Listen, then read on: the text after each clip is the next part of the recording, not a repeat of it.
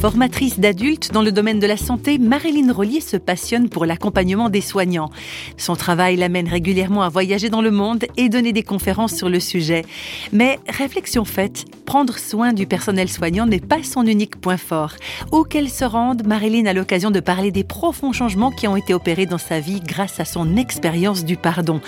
Des éléments marquants de son passé l'ont rendu particulièrement sensible à celles et ceux qui vivent l'enfer au quotidien, aux côtés d'une personne alcoolique car c'est justement auprès d'un père alcoolique que Marilyn a grandi dans une ferme de Suisse romande toute la notion de culpabilité, de honte qu'on peut porter en tant qu'enfant d'alcoolique m'a, pourri toute mon, enfance et, mon adolescence. Quand j'ai commencé d'étudier un petit peu euh, quels sont les effets sur la famille quand il y a eu un alcoolique, j'ai réalisé que c'était quelque chose de très très très fort. Moi, j'ai toujours, j'ai toujours défini comme euh, un manteau un manteau sur ma vie que je portais, que voilà, qui était là avec moi tout le temps. Ça a généré chez moi aussi, dans mon caractère, une, une tristesse profonde. Et euh, c'est des éléments, quand on grandit avec ça, on a l'impression qu'on est comme ça.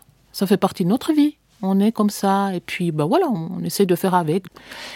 Et puis petit à petit, euh, je me suis rendu compte, non, c'est pas forcément dans mon caractère. C'est quelque chose qui, quelque part, j'ai pris avec au travers des circonstances de ma vie.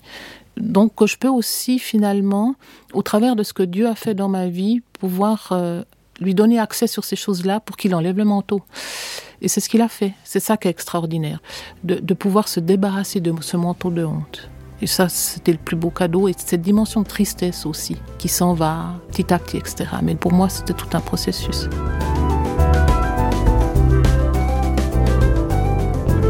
Le processus dont témoigne Marilyn Rollier est profondément lié à sa découverte d'une relation possible avec Dieu.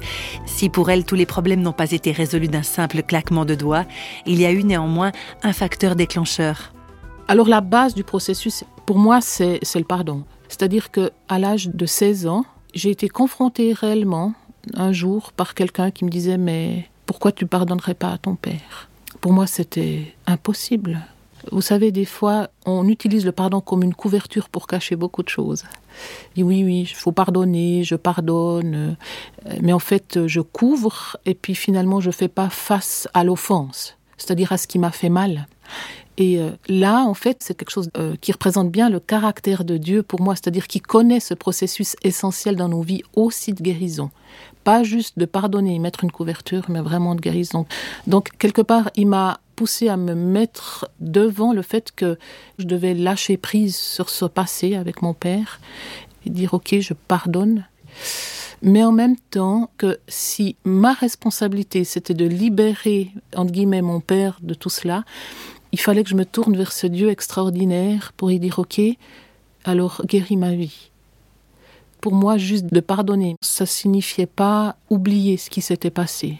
On n'oublie pas. Ça, c'est aussi un beau mensonge on n'oublie rien. Alors je me suis battue, je voulais pas. Hein. Puis finalement, je me souviens toujours euh, dans la nuit, sur un banc, j'ai capitulé en disant ok, je, disais ça à Dieu, je lâche ce pardon, mais guéris mon cœur. Et en fait, le processus a commencé là. Pardonner n'est pas oublier, certes, mais le pardon, c'est un peu comme un chemin qui mène vers une guérison du cœur, un chemin à suivre.